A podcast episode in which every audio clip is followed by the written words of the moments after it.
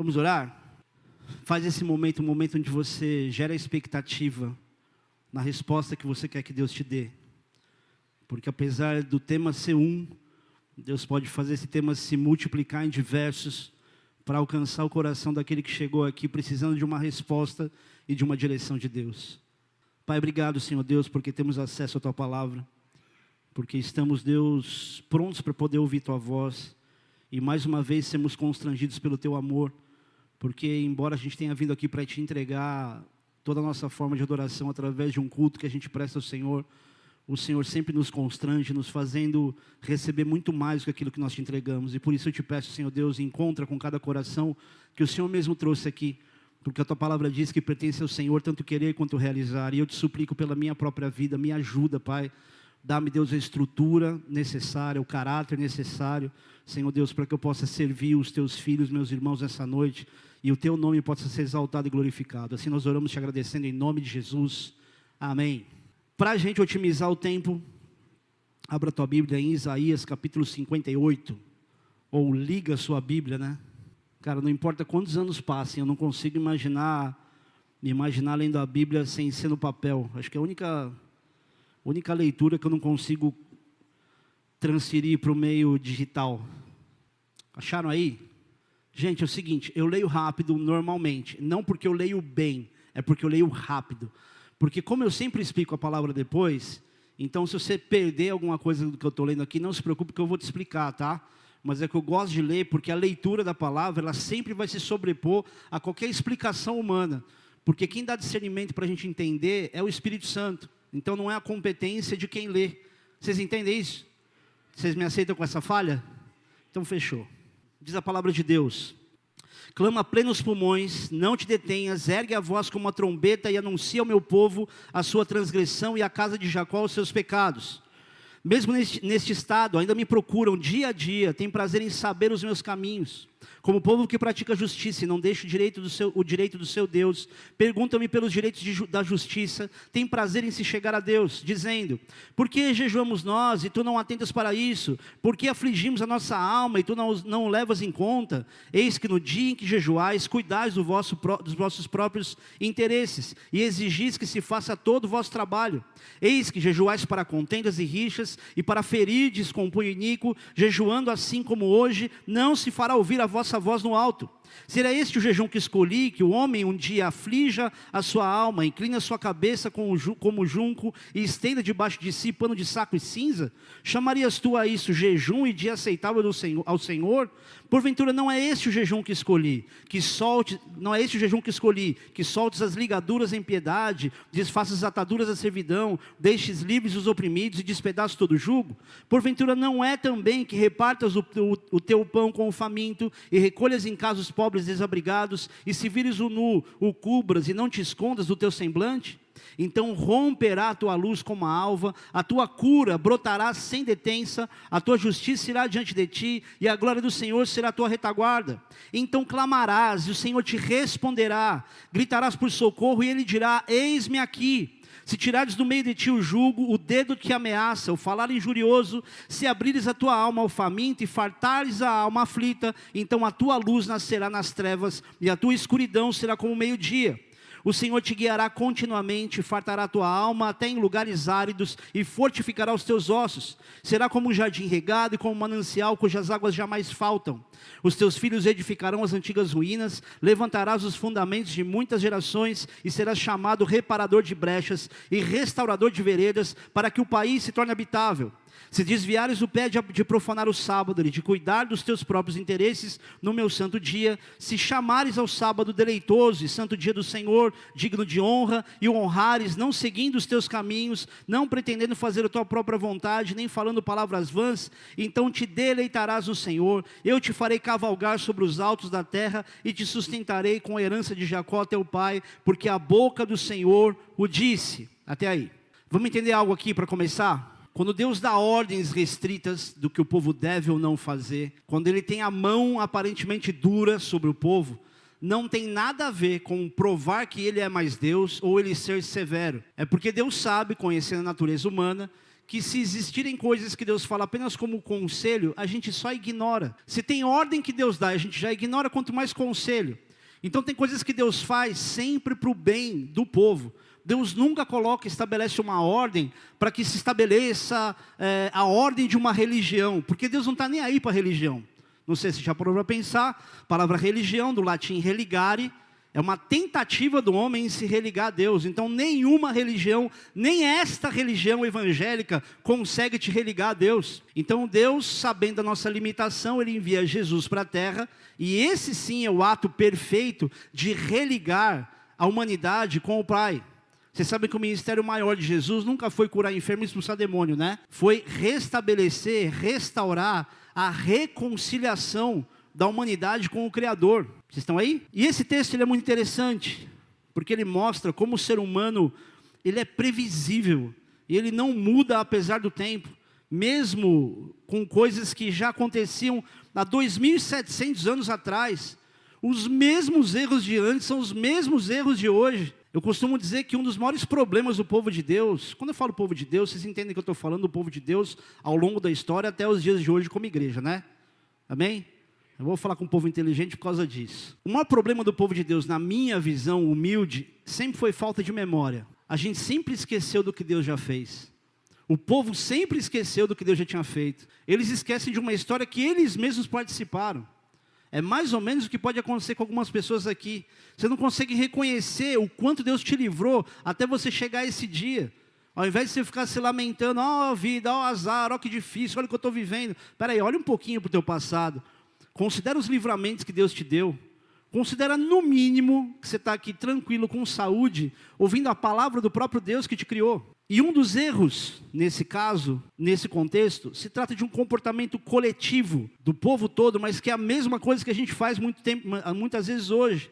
Nesse texto específico, Deus está mandando o profeta clamar para o povo a plenos pulmões. Eu não vou ficar gritando aqui, eu tenho um microfone para me ajudar. Mas você imagina o que era naquela época Deus dar uma ordem para gritar para o povo. E não estou falando um povo de meia dúzia, de cem, de duzentos. Você imagina o que é Deus dar uma ordem falando, grita a plenos pulmões, ou seja, faça isso com intensidade, seja incisivo.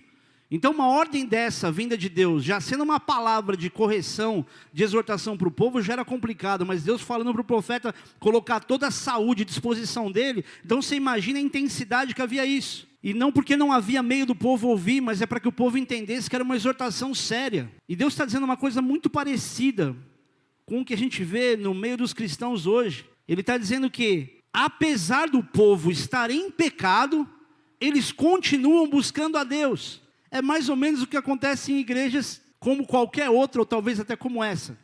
As pessoas estão em pecado, mas estão aqui na igreja. E acham que bater o cartãozinho está resolvido. Não basta você vir à igreja.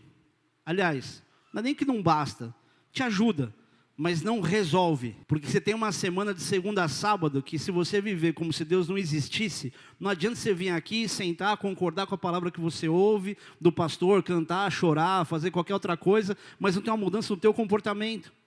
A gente quer resultados diferentes fazendo sempre a mesma coisa, não faz nem sentido. Vocês estão aí? Então Deus está usando aqui também uma expressão interessante quando ele diz que apesar do pecado o povo buscava, ele usa uma expressão que coloca o povo da época à frente do povo de Deus nos dias de hoje, que é a expressão: apesar de tudo, apesar do pecado, tem prazer em saber os meus caminhos. E hoje a gente não tem tanto prazer em saber os caminhos.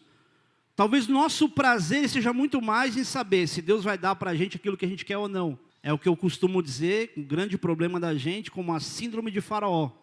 Quando você olha o momento onde Deus avisa que vai mandar dez pragas, porque ele não libertou o povo, você vê que na segunda praga, se não me engano, a praga das rãs, a Bíblia fala que o faraó, vendo que a praga cessou, o coração dele se aliviava. Ou seja, resolveu o problema? Não precisa mais me preocupar com nada. Então vai, busca Deus, Senhor, olha o que eu estou passando, olha o que está acontecendo. Aí Deus resolve o problema, você esquece que Deus existe. E isso acontece dentro da igreja pessoa vem para a igreja, está lá, busca Deus, basta resolver um problema, você vê quantos outros problemas nascem. Quer um exemplo simples? Deus, poxa, eu estou desempregado, estou sem dinheiro, estou sem isso, estou sem aquilo. Olha a minha situação, Deus, me socorre, me coloca em tal lugar para trabalhar, faz isso comigo, faz aquilo. Aí Deus te dá. Qual é a primeira coisa que costuma acontecer muitas vezes? Você desaparece do meio do corpo. O lugar onde você ia buscar uma resposta de Deus é o último lugar que você pisa. Eu lembro de um cara em Brasília, ele orou, ele pediu oração direto que ele estava no culto, falou: Poxa, pastor, me ajuda aí em oração, cara, preciso de uma motinho para ir trabalhar. E a gente sempre na ingenuidade acredita que é verdade isso, né? Ah, preciso de uma motinho, não sei o que, aí o cara comprou. Na época, eu lembro que era uma Falcon, era um motão para época para ele. E eu lembro que eu só vi esse cara uma vez. Sabe o que ele veio fazer com a moto na igreja? Ele veio pedir para ungir a chave da moto dele.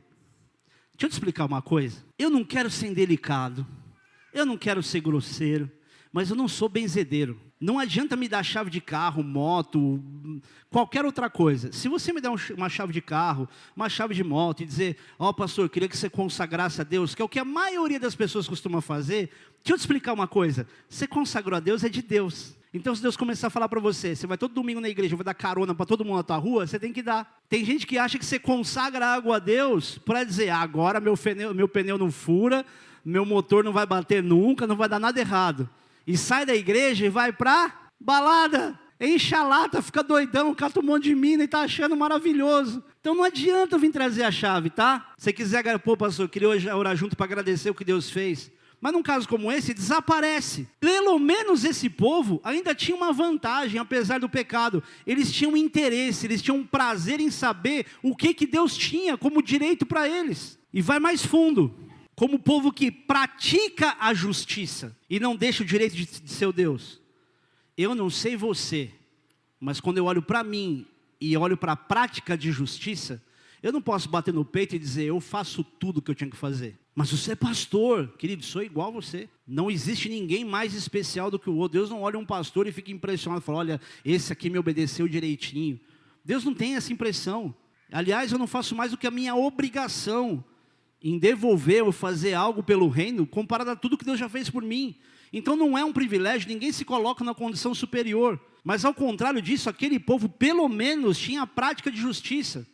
E os crentes têm uma mania engraçada de xingar os outros, né? Ô, oh, seu fariseu! Quem já escutou essa? Cara, se alguém te chama de fariseu, agradece. Por quê?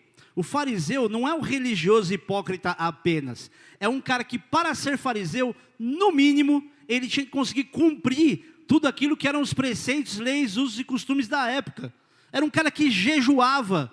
Se a gente perguntar para a igreja quem é que jejua, você vai falar assim, pastor, se você está gordo assim, você não deve ser o que jejua daqui então. Pelo menos o povo fazia isso. Ah, pastor, mas eles tinham um profeta. A gente tem diversos profetas. O problema é que a gente quer ouvir a voz de um profeta com a entonação de um profeta. A gente parece que gosta de ser enganado, cara. A gente não quer receber uma direção, quer receber uma palavra de cafuné onde vai dizer o que vai acontecer de bom com você. Deixa eu te explicar uma coisa: todo pai e mãe que se preze, não sai dando presente para o filho, mimando, dando tudo o que ele quer, sem trazer correção. Não vai dar tudo o que deseja sem trazer endireitamento. E por que, que Deus seria diferente? Por que, que Deus vai fazer tudo aquilo que a gente quer? Se Deus te der o que você quer hoje, o que, que vai acontecer com você amanhã? Se isso que você está buscando de Deus hoje, Deus te responder e te der, como vai ser o teu relacionamento com Ele amanhã? Aí o pastor dá uma pausa para você ficar com peso na consciência. E é a verdade. Agradeça a Deus pelos problemas que você tem hoje, porque talvez alguns deles, ou um ou outro, seja justamente a razão pela qual você está vivo, a razão pela qual você está buscando Ele hoje. Porque não adianta você ganhar tudo na sua vida e perder o principal, que é a sua alma. E a palavra de Deus diz isso. De que adianta o homem, o homem é raça humana, quando a Bíblia fala homem é raça humana. De que adianta o homem ganhar o mundo inteiro e perder sua alma? De que adianta você ter feliz, ter um monte de coisa e não ter a salvação? E curiosamente, o povo diz coisas muito parecidas com o que a gente diz hoje, as mesmas reclamações. Só que nos dias de hoje as pessoas dizem: Poxa, mas eu estou fazendo tudo certo. Eu escuto um monte de gente falar isso para mim. Um monte não, diminuiu. Depois que eu comecei a explicar isso no púlpito, as pessoas já não chegam para dizer isso para mim. Tipo, pastor, eu faço tudo certo. É quase uma máxima. Chegou dizendo que faz tudo certo, está fazendo um monte de coisa errada. Na maioria das pessoas, das vezes as pessoas dizem isso. E esse discurso prova que Deus não é manipulado pelos ritos religiosos. Eu vou explicar o que está acontecendo melhor aqui. Porque se alguém pensa que por frequentar a igreja já pode colocar Deus na parede, está muito enganado. E eu não estou falando nem de jejuar, tá? Só para explicar algo aqui, o jejum não é uma moeda de troca que, que se sobrepõe a frequentar uma igreja, por exemplo. Jejum não é nem a garantia de você receber aquilo que você está pedindo para Deus em jejum. Jejum não é uma barganha que você fala, eu vou jejuar, porque aí Deus vai me responder, vai acontecer isso, Deus vai curar. Se isso fosse tão prático, tão simples assim, a gente resolveria certos problemas no jejum sem nenhuma intimidade com Deus. Agora, para que serve o jejum então, pastor? Para você parar de alimentar a sua carne, as suas vontades, os seus impulsos, ainda que sejam os mais simples. Está falando de comida, que comer não é pecado. Mas você abre mão disso, você renuncia a isso, para no teu tempo, sem você se alimentar fisicamente, você alimente o teu espírito e você tenha discernimento daquilo que é a voz de Deus sobre você. Então não é para Deus te dar, é para você sintetizar, para você sintonizar essa, essa, percepção de ouvir a voz de Deus, a resposta de Deus. Dê graças a Deus porque Deus não te deu tudo o que você queria, jejuando ou não. Porque se Deus te desse tudo o que você acha que você mereceria, o que você queria, cara, talvez nem vivo você estivesse aqui hoje. Quantos casamentos atordoados não iam acontecer? Quanta gente não ia se perder só porque pediu para Deus e acha que merece ou acha que é o melhor para Ele. Querido, você pode achar que você sabe o que você quer, Deus sabe exatamente o que é bom para você. A vontade de Deus, vocês já ouviram isso nos últimos cultos, ela é boa, perfeita e agradável. E não é agradável para Ele, é para a gente. E a palavra de Deus diz em Jeremias 29 que os pensamentos de Deus a nosso respeito são pensamentos de paz e não de mal, para nos dar ou vos dar o fim que desejais. Ou seja, o que Deus pensa sobre você é coisa boa para dar aquilo que você quer. Quer uma coisa que te constranja mais? Deus está dizendo para você, ó, oh, Neno, o que eu penso sobre você são coisas boas, é para dar aquilo que você quer. O nosso problema é, a gente nem sabe o que a gente quer. E a gente sai experimentando um monte de coisa para ver o que a gente quer. E é nessa que se arrebenta. Vocês estão aí? E dentro dessa lamentação, Deus confronta o povo, ou vou contextualizar, o pai confronta os filhos, dizendo: vocês jejuam, mas na verdade vocês jejuam é para que eu faça o trabalho de vocês. Vocês estão jejuando, é o que esse texto está dizendo. Vocês estão jejuando para que eu faça o trabalho de vocês, para vocês buscarem só aquilo que vocês têm interesse, só o que vocês estão afim de fazer. Cuida, querido, daquilo que é interesse de Deus e com certeza Ele vai cuidar daquilo que é teu interesse.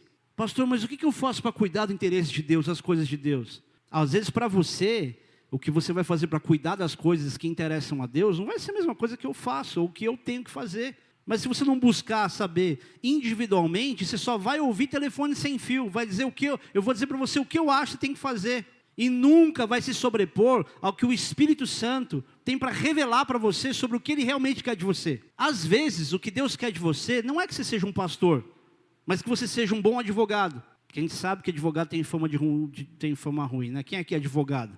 Difícil, não é? Que você vai defender umas causas que você fala, o quê? Isso aqui? Jamais. Complicado. Eu sei, meu pai era advogado, minha irmã é advogada, tem um monte de tio advogado. Ou trabalho ingrato, né? Você fala, pô, é difícil ser crente como advogado. Não, é possível. Aliás, você pode dar muito mais bom testemunho sendo um bom advogado do que o contrário. E Deus pede para o profeta dizer: jejuando do jeito que vocês estão fazendo, a única coisa que vai acontecer é que vocês vão ficar mal-humorados, vocês vão ficar irritados, vocês vão ficar cansados.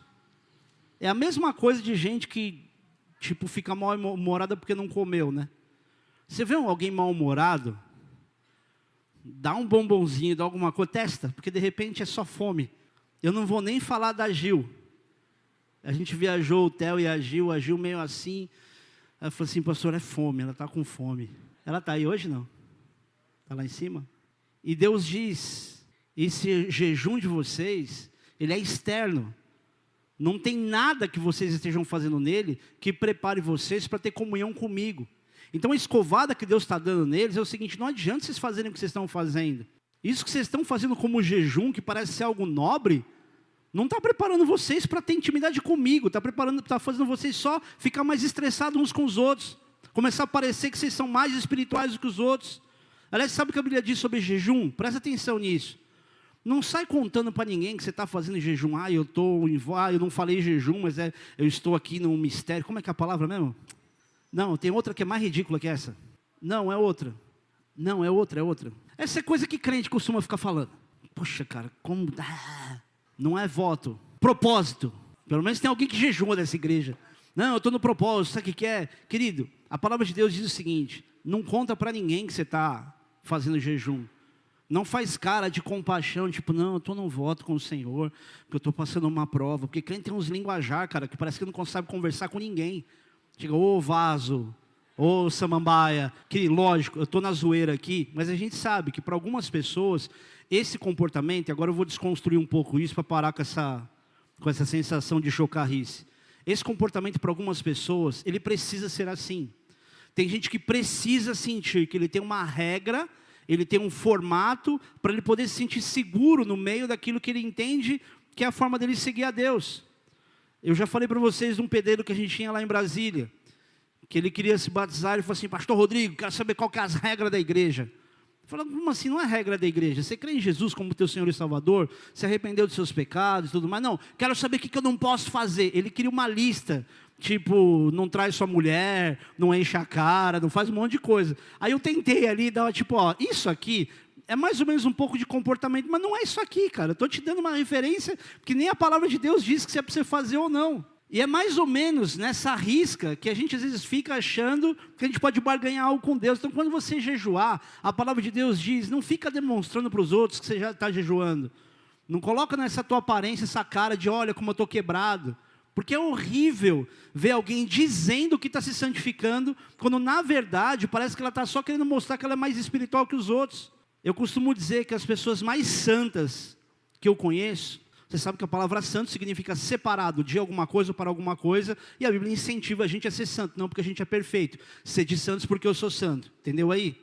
Mas as mais santas que eu conheço são de pessoas alegres, cara. É gente que dá vontade de você estar junto, não é aquela pessoa super espiritual que fala com você de cima para baixo, ela fala com entonação espiritual. É gente simples. O exemplo do profeta Amaro. Cara, como esse cara faz falta. Senhorzinho, humilde, engraçado, tocava reggae, maior figura. Trocava ideia com você que você nem percebia a lapada que você estava tomando na orelha, de tão simples que era. Esse é o nosso problema, a gente não sabe se comportar transmitindo a unção do Espírito Santo esse id de Deus, sem que a gente entre num formato super espiritual. O nosso erro é muito semelhante ao que acontecia com eles naquela época. Não tem tanta diferença assim. E o que Deus está dizendo para eles é: vocês acham que o que eu quero de vocês é que vocês fiquem sofrendo fisicamente? Vocês acham mesmo que é esse jejum que eu quero de vocês? Negativo. O que eu quero de vocês é que vocês se arrependam de verdade, entendam que vocês são pecadores e aprendam a se relacionar. Eles estavam querendo ali uma resposta vertical de Deus, e Deus estava dizendo: essa resposta não vem de mim para vocês, ela é horizontal, ela é de relacionamento. Ela não tem a ver com aquilo que você vai fechar a porta do teu quarto, parar ali, clamar e receber. Tem respostas de Deus que só vêm através de relacionamento. Não imagine que você vai conseguir viver a perfeição da tua vida com Deus isolado de todo mundo. Eu sei que tem gente que é antissocial. E tem alguns que a gente quase tem vontade de agradecer. Obrigado por você não sair de casa, porque você é insuportável. Mas a gente tem um espelho de tamanho natural na casa da gente que fala: o que, que eu estou achando que eu sou bom o suficiente para imaginar que a outra pessoa é que é antissocial e eu que converso com todo mundo sou a pessoa mais legal do mundo? Deixa eu te explicar uma coisa. Você sabia que todo estelionatário é um cara muito legal? Então não cai na lábia de gente que é muito legal, nem se falar que é crente. Aliás, você que tem empresa, presta atenção numa coisa. Se chegar algum cara muito esperto, super sorridente, falante, blá blá blá, te pedindo emprego, e já na saída te falar que é crente, não contrata. Porque se o cara está atrás de um cartão de visita que diz que ele é da igreja, é porque ele não tem mais nada como ele mesmo para poder apresentar. Então, slow down, então cuidado, tá? Ser crente não é tudo. Vocês estão aí? E Deus continua dizendo: Eu quero que vocês se arrependam, que vocês aprendam a se relacionar, que vocês libertem os oprimidos, que vocês repartam o pão com os necessitados, que vocês tenham misericórdia das pessoas. Se vocês encontrarem alguém nu, veste essa pessoa, e se você fizer isso, a luz virá sobre você igual a luz da manhã, igual a luz da manhã quando ela vem, e a minha justiça vai chegar antes e a minha glória vai seguir vocês. Deus está dizendo, é mais fácil do que o que vocês estão fazendo. Não é o quanto vocês vão se flagelar, sentir aquela dor na alma. Olha, puxa, eu estou aqui me arrependendo, eu estou aqui fazendo jejum. Não, não. Porque tem gente que às vezes faz e tem comportamentos assim, super espirituais e isolado e sem relacionamento, que você fala, cara, acho que ela não entendeu que tudo que ela recebe de Deus tem como obrigação ela compartilhar com quem está perto. O teu relacionamento com Deus não consiste em você falar e receber, falar e receber e viver, oi, tudo bem, fulano, ciclano, não, não, porque eu vou lá para o meu quarto, agora eu vou entregar, agora eu vou receber. Ô meu irmão, Jesus não fez isso. Jesus era rodeado de pessoas, era rodeado de louco, ladrão, prostituta, é isso aí, pastor. Mais amor, por favor, porque Jesus andava com prostituta. Jesus não andava com prostituta. É os outros que vinham atrás dele, que seguiam Jesus, que eram cativadas por Jesus. Jesus não ficava ali, isso, continua aí enchendo a lata, continua aí se prostituindo, continua desse jeito. Jesus falava: Olha, eu não estou te acusando, mas vai e não peca mais. Você sabe onde isso que está fazendo está te levando. Não tem a ver com religião, tem a ver com relacionamento.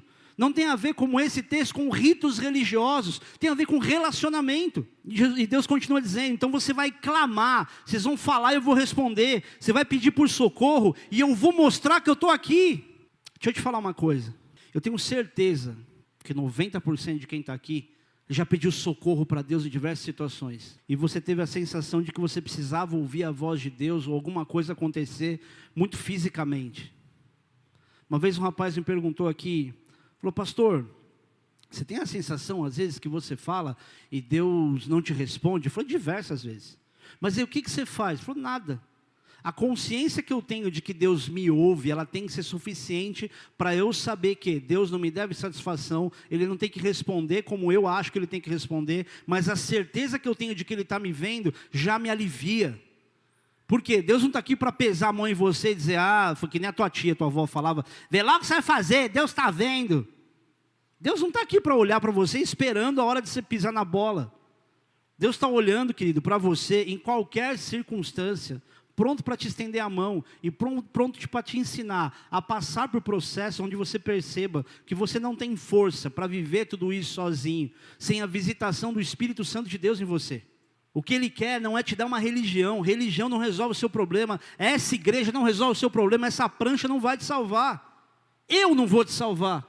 A palavra de Deus que é viva, Jesus que morreu na cruz e derramou o sangue dele em favor de todo mundo que acredita, assim como eu acredito que eu sou pecador e preciso de salvação, se você crê nisso e confessa que Jesus é teu Salvador, você está salvo. E a partir daí, quanto mais intimidade você tem com Deus, mais o Espírito Santo te visita. Ele te traz uma paz que você não consegue explicar. Ele traz revelação de coisas que ninguém consegue encontrar. Vocês estão aí? E Deus continua. Se vocês tirarem o dedo de ameaça, o peso da forma de falar de acusação, então a luz nascerá das trevas e a tua escuridão vai se tornar como o sol do meio-dia. Vou te deixar satisfeito até no meio da escassez, vou te deixar forte até os ossos, vou fazer de você alguém com boa aparência e alguém que sempre vai ter água para dar para os outros. Isso aqui eu estou sintetizando, mastigando para você entender melhor. O que Deus está dizendo aqui para eles é o seguinte: se você começar a fazer isso com as pessoas, se você perdoar, tiver mais misericórdia, tirar esse dedo na cara que você costuma dar para os outros, se você começar a fazer coisas simples, então a luz vem sobre você. Você vai começar a sentir que você tem saúde até os ossos.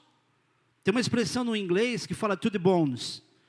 Tem uma música, eu não lembro de que banda que era, eu sei que eu escandalizo vocês quando eu uso a expressão de banda, mas é que eu escuto, eu, eu, eu faço a seleção do que eu posso não escutar, traduzindo em inglês as bandas que eu acho legais. Bad to the Bones. Ah, os mais velhos vão conhecer essa, mas eu não vou cantar não, porque vão falar que o pastor é um herege. Mal até os ossos. Essa expressão do que Deus está dizendo, quando está falando dos ossos, de curar os ossos, é essa força, é esse vigor. Deus está dizendo: se você fizer essas pequenas coisas, eu vou deixar você se sentir forte. Você vai ser aquele como quem tem água para dar para os outros. Hoje, querido, a gente está num país, ou num lugar, ou numa época, onde você abre a torneira tem água. Mas vá lá para a África, vá lá para o Oriente Médio, você dar o valor que realmente se deve dar água. Então, quando, quando Deus cita através do profeta, fala sobre ter água desse jeito, não é qualquer coisa, é algo com muito valor, com muita riqueza e fundamental para que outra pessoa sobreviva. É como se você estivesse no deserto e você fosse aquele que distribui água, porque é exatamente o que Deus chamou para ser aquele que distribui água. Ah, pastor, mas a gente não está no deserto espiritualmente? Completamente no deserto. Você sai na rua, tudo que você ouve é o que alimenta o teu coração. Você abre, você entra num site de notícias, tudo que você vê são só notícias boas. E daqui a pouco vem mais Covid por aí, viu?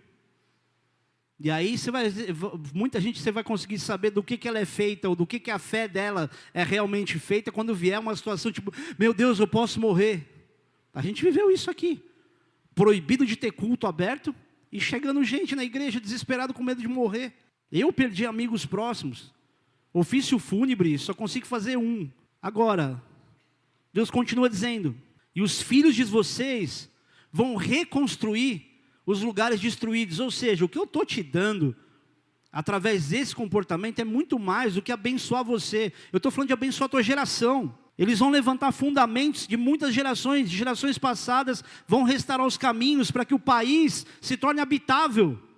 Mas isso, olha isso aqui, que eu vou ter que contextualizar para vocês entenderem, senão vocês vão achar que eu sou adventista. Mas isso se vocês pararem de profanar o sábado. E aqui, querido, você tem uma sorte que você vê na igreja hoje. Se vocês pararem de profanar o sábado, de nesse dia cuidar dos seus próprios interesses, num dia que é feito para mim. Eu vou até dar uma pausa agora. Que é nessa hora que o pastor se cresce, né?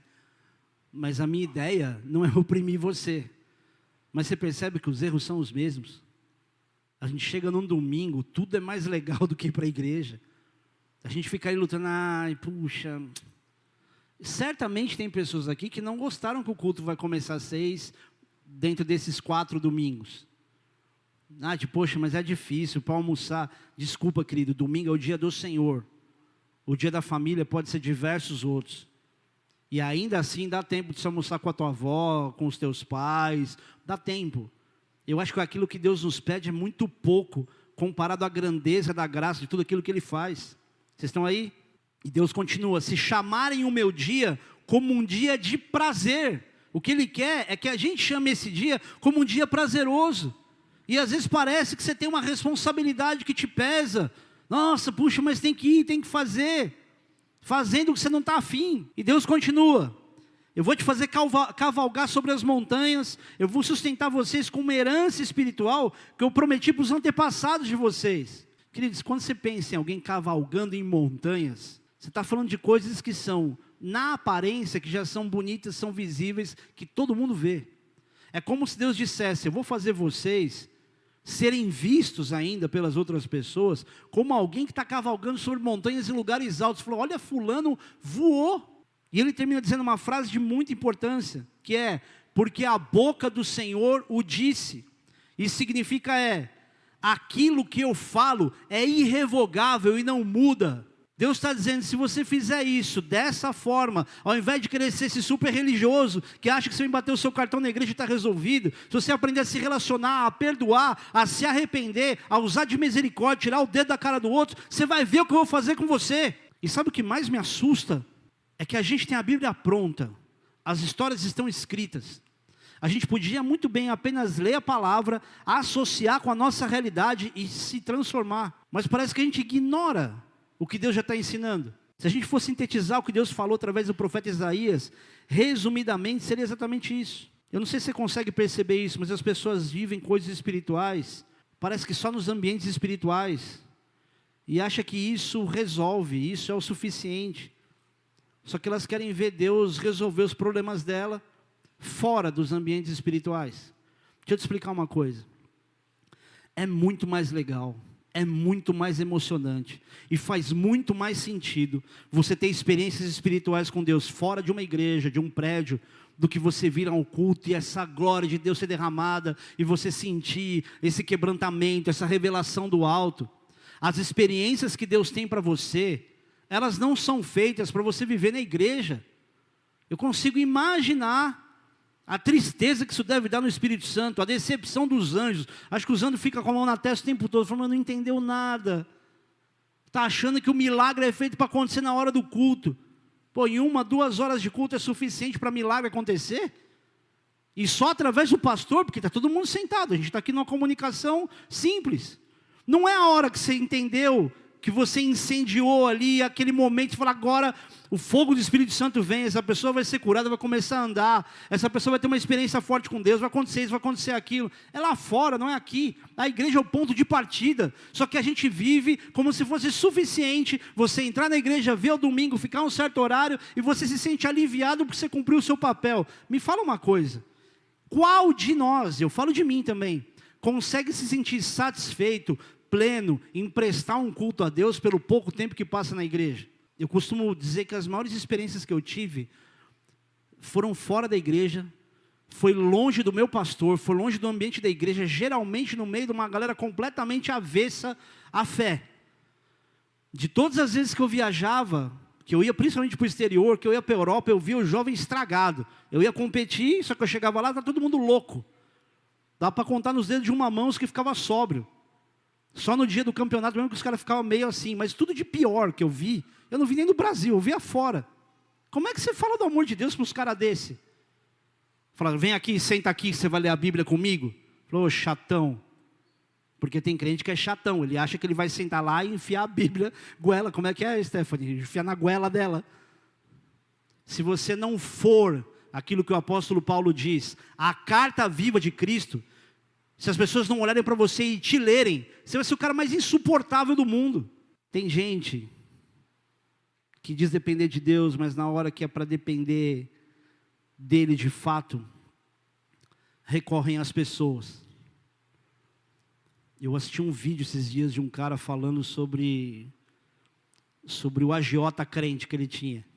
Não sei se mais alguém já viu esse vídeo que o cara ensinava a depender de Deus, e quando a batata assava, ele ligava para o cara, não lembro o nome do cara lá, e pedia socorro financeiro para o cara. E a mulher do cara, pô, meu, você ensinou aqui a depender de Deus, a coisa aperta, primeira coisa que você faz é correr atrás do cara ali.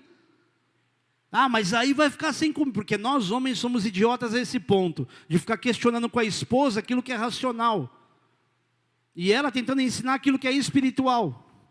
A Marcela já me deu na orelha várias vezes algumas reclamações ou preocupações que eu passei, falei, meu, você esqueceu do que você pregou? Eu, puxa, é mesmo. E aí esse cara fala, poxa, primeira situação de que você pode ter uma experiência de milagre com Deus, você não dá nem tempo de Deus agir, já vai se antecipar, ou para pedir ajuda, ou para se lamentar, que é uma coisa que infelizmente o ser humano faz muito bem, reclama de tudo. A terra prometida deixou de ser um alvo alcançável para o povo, porque o povo só se lamentava. Pô, os caras foram libertados de uma escravidão no Egito, com dez pragas sobrenaturais que Deus mandou para provar: eu estou com vocês. Sai, atravessa o mar vermelho, Deus manda uma coluna de fogo à, noite para poder esquentar eles na, no, no, na temperatura extrema do deserto. De dia, uma nuvem, manda maná do céu, faz codorniz sair, água sair da pedra, os caras continuam reclamando. O que mais Deus precisa fazer para você parar de reclamar?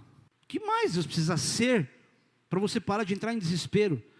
Falando que Deus existe e vivendo como se Ele não existisse. Deixa eu te explicar uma coisa.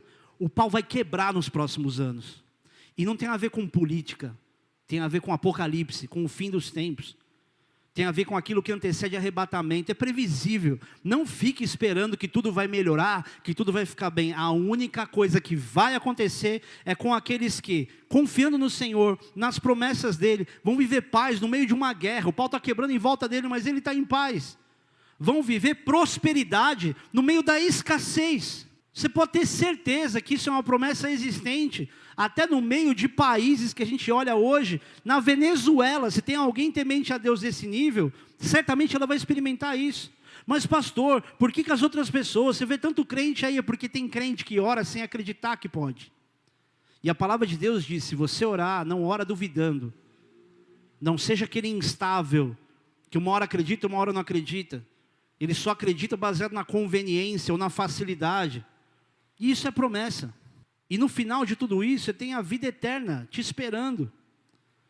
Você não está vivendo para ser feliz aqui, ter uma vida que seja legal, agradável, que faça sentido de acordo com os seus prazeres, porque os seus prazeres não vão te dar plenitude. Há uma diferença grotesca entre prazer e satisfação. E o ser humano passa a vida buscando prazer, mas ele não encontra prazer que dê satisfação, sem que de alguma forma Deus participe disso. E eu não estou falando como pastor, crente, não. Estou falando como ser humano, como cidadão. É a linha do tempo que eu vejo na maioria, na maioria das pessoas. Tudo que parece ser legal, que tem prazer, mas que no fim das contas, chega no final, a pessoa alcança e fala: Cara, isso não é o suficiente para mim. Quer um exemplo disso? Pense todos os sonhos que você teve na vida inteira que você realizou. Você fala: Cara, isso é um sonho para mim. Queria ir para tal lugar, queria isso, queria aquilo. Queria muito pular nesse negócio aí, pastor, que você chama de piscina gelada. Que você fala que é o casamento, né? Que o primeiro pulo e fala: Vem que a água tá boa. Pense em todas as coisas que você teve como sonhos realizados e me fala: É suficiente? A gente costuma dizer, não, agora é para morrer feliz. Não, não.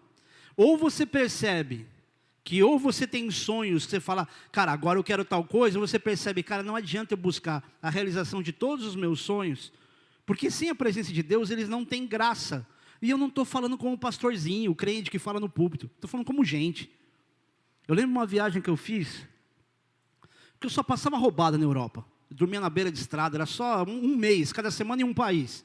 Mas teve uma conexão de volta que eu dormi em Lisboa, num hotel animal que me deram. E eu era o cara da maior autocomiseração possível. Eu tinha uma máquina de filme, de rolo de filme, tirava selfie com ela. Você nunca sabia se ia sair ou não. E eu lembro que eu escrevia num caderninho, ah, hotel cinco estrelas, assim, assim, assado, e eu aqui sozinho. É a melancolia do solteiro, né? Tem mais gente que faz isso aqui que eu sei. Mas a verdade era essa. Que graça tem você ter tudo isso e você não tem como usufruir disso com outra pessoa. O que, que isso significa? Que não adianta você querer posses, querer bênçãos. Tudo resulta em relacionamento de alguma forma, porque você não vai aproveitar nada sem ter alguém para usufruir disso com você. Pessoas que usam o fim de semana para descansar. E fala, pastor, eu vou ficar em casa para dar uma descansada, porque segunda-feira vai estar. Tá. E aí eu te pergunto, meu irmão, você chega na segunda-feira renovado? Não. Como é que você vai descansar daquilo que te faz descansar? Você sabe o que é o fruto do Espírito ensina a gente a ter? A consciência de que, se você tem o Espírito Santo, a Bíblia diz que você tem, como resultado disso, amor, alegria, paz. Você tem coisas que envolvem completamente o teu bom estado de espírito. É como se fisicamente você tivesse renovado. Só como é que você se alimenta das coisas espirituais se tudo que você faz no fim de semana é abolir o que você pode receber de Deus? E aí a pessoa abre mão daquilo que faz ela descansar, continua cansada durante a semana e fala: puxa, se eu estou cansado assim agora, imagina se eu tivesse ido para a igreja. Mal sabe ela que ela sempre vai sair de um momento onde a presença de Deus está mais renovada. E a presença de Deus está aqui, e ela não está aqui porque isso é um prédio que se chama igreja, ela não está aqui porque tem uma banda, ela não está aqui porque tem um pastor. Deus não está aqui por quem fala, Deus está aqui por quem busca. A palavra de Deus diz que onde duas ou mais pessoas estiverem reunidas em nome do Senhor, Ele estaria ali. E Deus está aqui, e Deus não está aqui porque a gente sabe fazer Deus vir. Deus não olha para a competência de qualquer pastor ou qualquer igreja e fala, ah, eles são bons, eu vou lá. Ele está olhando para você que veio aqui, que às vezes não conhece ninguém, mas entrou e falou: Eu preciso de Deus, eu preciso ter uma experiência com Deus. E quando a segunda pessoa assim, interessada em buscar Deus, veio, mesmo sem pastor, sem ninguém, a presença de Deus começou a se intensificar aqui. Então Deus está aqui, só que a gente não aproveita nem essa presença. Tudo que a gente faz, às vezes, num culto, é viver distraído, com o telefone, olhando seu WhatsApp, seu Instagram. Ah, não, eu vou postar, porque eu posto tudo, postando na igreja, não tem problema. Mas o que, que você entrega na tua vida por completo, para você falar assim, Deus está me recebendo, com todas as minhas limitações, pecados, falhas, Ele está me renovando, de um jeito que eu não sabia nem pedir em oração para Ele. Agora, sabe o que é mais constrangedor? É como se Deus dissesse, eu não tenho necessidade que vocês façam sobre esse texto, eu não tenho necessidade que vocês façam nada disso para mim. Tudo isso é para o bem de vocês. Se você fizer isso, você não tem ideia do que eu vou fazer com a tua vida. O que Deus quer que você entenda aqui é o seguinte, querido. Tudo que você tem para fazer, com a consciência de que você foi chamado por Deus, para poder propagar o Evangelho, não é falando igual o pastor, mas dando bom testemunho, tendo esse coração misericordioso, ajudando o necessitado são as coisas que vão fazer você sentir essa presença de, você, de Deus em você de fato. Eu tenho uma amiga minha que ela é, ela é psicóloga, e a Marcela a gente passou meio que sem querer até no aniversário do filho dela. E ela escreve umas coisas assim, ela, a única pessoa que eu consegui parar para ouvir que ela me dava no nariz algumas assim. E uma das coisas que ela falou assim, foi assim, eu pensei em abandonar a psicologia, mas é um dos momentos onde eu sinto Deus mais perto. E eu falei assim, é exatamente porque você está servindo pessoas com o dom, o talento que Deus te deu. Quando você tem a consciência de que Deus quer usar você no teu trabalho e você se dispõe a ser usado por Ele, você começa a ter essa sensação do benefício que parece que Deus está fazendo mais bem para você do que para a pessoa que está ajudando. É exatamente a mesma alegria que eu tenho quando eu compartilho o amor de Deus com alguém, eu falo sobre salvação, ajudo a pessoa a fazer uma oração, ela confessa Jesus e ela é salva, e talvez nunca mais eu veja ela na vida, mas a alegria que me dá não tem como explicar. É gente que às vezes nunca vai pisar nessa igreja. Eu já contei para vocês, mas para quem é visitante eu conto pela enésima vez. Eu tive experiências com pessoas que conheceram a Cristo distante, em outro país, que nunca pisariam na igreja. E que quando eu recebo notícia da pessoa na igreja, em algum lugar, oração, tem reunião de oração na casa dela, no meio do Oriente Médio. Tem uma, tem uma amiga que eu conheci, eu estava viajando, eu estava, eu não lembro qual país eu ia, será Suíça, Alemanha, sei lá, ela estava indo para a Bélgica, para Bruxelas, que o marido dela era piloto de avião da, da Emirates, então cada hora ela estava num país. E aí eu dei uma revistinha da igreja de evangelismo na época. Eu falei assim, ó, eu sou esquerdista profissional, mas na verdade eu sou meio, meio evangelista, meio missionário. Ela, ah, que legal. Ela escreve para a igreja. Um dia ela vem visitar a, igreja, a, a família no Brasil. O Rina me manda lá para uma célula, para cuidar do Marcelo, na Vila das Mercedes. Eu chego lá, quem está lá? A mulher que eu encontrei lá na conexão no voo na Europa. Aí ela entrega a vida para Jesus, descobre que o marido estava desviado. A família se restaura. E hoje ela tem uma reunião de oração na casa dela no meio do Oriente Médio. Tem a ver comigo? Não. Tem a ver com a bola de neve? Não. Não é, não sou eu. É qualquer um que semeasse ali. E é esse prazer que eu quero que as pessoas entendam. Querido, o melhor, o ápice de Deus para você, não é você crescer, amadurecer na fé para um dia você ser um pastor. Talvez você sinta a pessoa mais frustrada do mundo sendo pastor. Por quê? Você começa a perceber que você abre a boca para dizer que você é pastor, ninguém te ouve mais. Tipo, é ladrão, manipulador das pessoas. Eu já fui chamado de tudo, cara, de Nicolaíta, pra você ter ideia. Não sabe o que é Nicolaíta? Mergulhando na palavra toda terça-feira, às 8 horas, você descobre o que é. 19 horas, foi o que eu quis dizer. Efésios capítulo 4, a partir do versículo 22, diz o seguinte: no sentido de que, quanto ao trato passado, vos despojeis do velho homem que se corrompe segundo as concupiscências, ou seja, o desejo do engano, e vos renoveis o espírito do vosso entendimento, e vos revistais do novo homem criados segundo Deus, em justiça e retidão, procedentes da verdade. Por isso, deixando a mentira, fale cada um a verdade com seu próximo, porque somos membros uns dos outros. Irai-vos e não pequeis, não se põe o sol sobre a vossa ira, nem deis lugar ao diabo. Aquele que furtava, não furte mais, antes trabalhe, fazendo com as próprias mãos o que é bom, para que tenha com que acudir ao necessitado. Não saia da vossa boca nenhuma palavra torpe, e sim unicamente a que for para a edificação, conforme a necessidade, e assim transmita a graça aos que ouvem. E não entristeçais o Espírito de Deus, no qual fostes selados para o dia da redenção. Longe de vós toda amargura e cólera e ira e gritaria e blasfêmias e bem assim toda malícia. Antes sede uns para com os outros benignos, compassivos, perdoando-vos uns aos outros, como também Deus em Cristo vos perdoou. O que Paulo está dizendo através dessa carta, em termos de relacionamento, comportamento, na verdade faz com que você seja renovado, revestido de Cristo. É nós, tio, é nós. Só fica na miúda aí para gente terminar aqui. Tudo que Deus talvez queira de você hoje, não é o quanto você vai conseguir fazer, mas o quanto você vai se render. Não é o quanto você vai dizer, não, eu vou lá, eu sou forte, eu vou fazer, eu vou abençoar, eu vou cuidar dos necessitados, eu vou acolher os mendigos. Não, calma.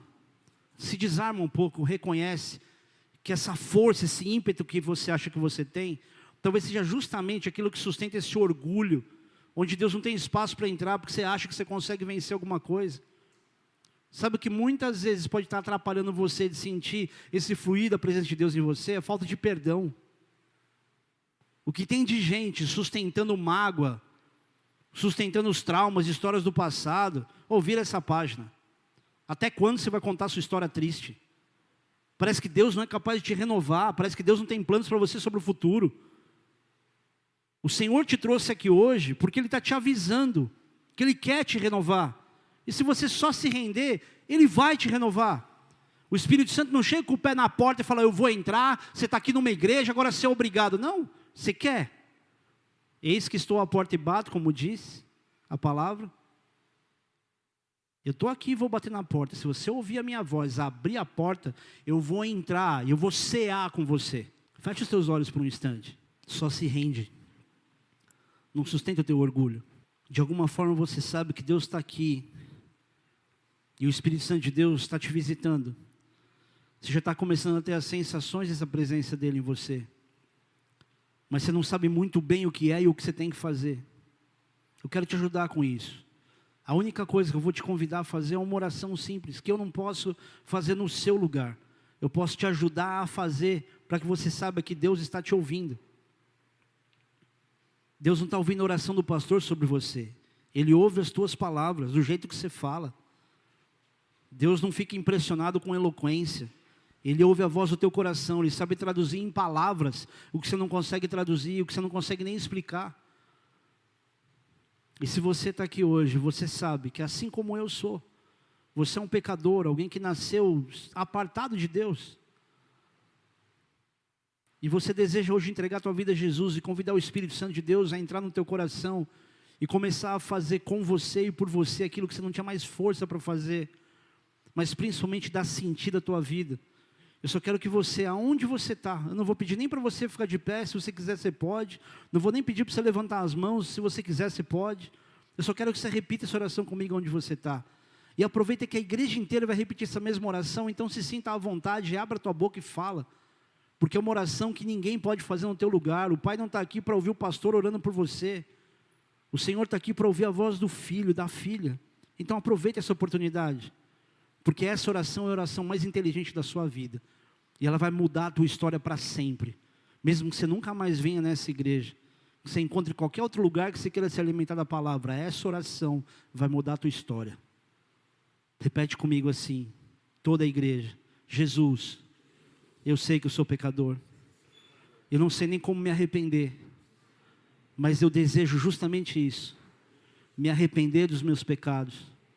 Porque eu não quero viver a minha vida distante do Senhor. Eu quero te conhecer, Espírito Santo. Eu quero te conhecer, Senhor.